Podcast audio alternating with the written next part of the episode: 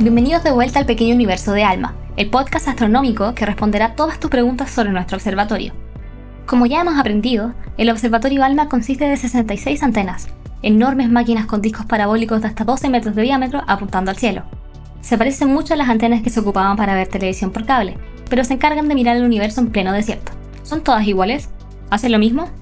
Para responder esto, le preguntamos a Cristian García, uno de los operadores del conjunto de antenas aquí en Alma, quien nos contó un poco más sobre su trabajo. Hacen lo mismo, pero tienen componentes que fueron hechos por distintos proveedores. Por ejemplo, la antena europea tiene un tipo de encoder, la antena Vertex tiene otra y la japonesa tiene otra. Que el encoder son los motores que mueven las antenas en forma eh, de azimut y elevación, pero fueron de fabricantes distintos. Eh, ¿Las antenas todas hacen lo mismo? Sí, tienen componentes que son idénticos, sí, que son estándar y se saca de una antena a otra. Ejemplo, el receiver, el frontend, esos son todos iguales. Los compresores de criogenia son todos lo mismo. Y así muchos elementos más.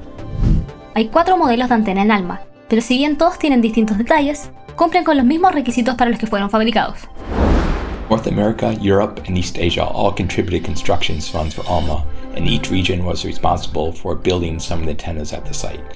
The antenna design is different in each region since they chose different vendors.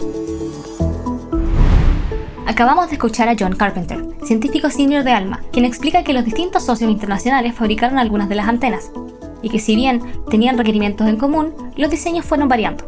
El Observatorio Radioastronómico Nacional de Estados Unidos y el Observatorio Europeo Austral contribuyeron con 25 antenas cada uno, y el Observatorio Nacional de Japón con 16 antenas, pero de ellas hay dos modelos, unas de 12 metros de diámetro y otras de 7. Some astronomers want the antennas very far apart, up to 16 kilometers, while other astronomers want the antennas very close together. In addition, we have three different groups of antennas, what we call the 12 meter array, the 7 meter array, and the total power array. In some projects, all three arrays need to be combined.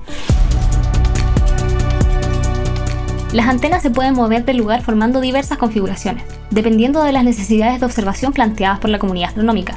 Algunos necesitan las antenas muy lejos una de la otra, para ver una zona muy específica del cielo, y hay quienes las requieren muy cerca para ver un campo más amplio del universo. Además, tal como explicó John, hay distintos grupos de antenas. Está el conjunto principal, compuesto por 50 antenas de 12 metros, el conjunto Morita, o compacto de Atacama, compuesto por dos antenas de 7 metros, y por último, el Total Power. Según John, hay proyectos que necesitan varios o todos estos conjuntos de antenas juntos.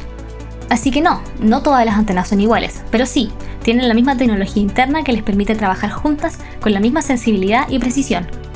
Las 66 no se ven todas iguales, pero están en el mismo equipo y tienen un objetivo común, habilitar la curiosidad humana por descubrir nuestros orígenes cósmicos. En el próximo episodio del Pequeño Universo de Alma, vamos a descubrir por qué las antenas son trasladadas de vez en cuando.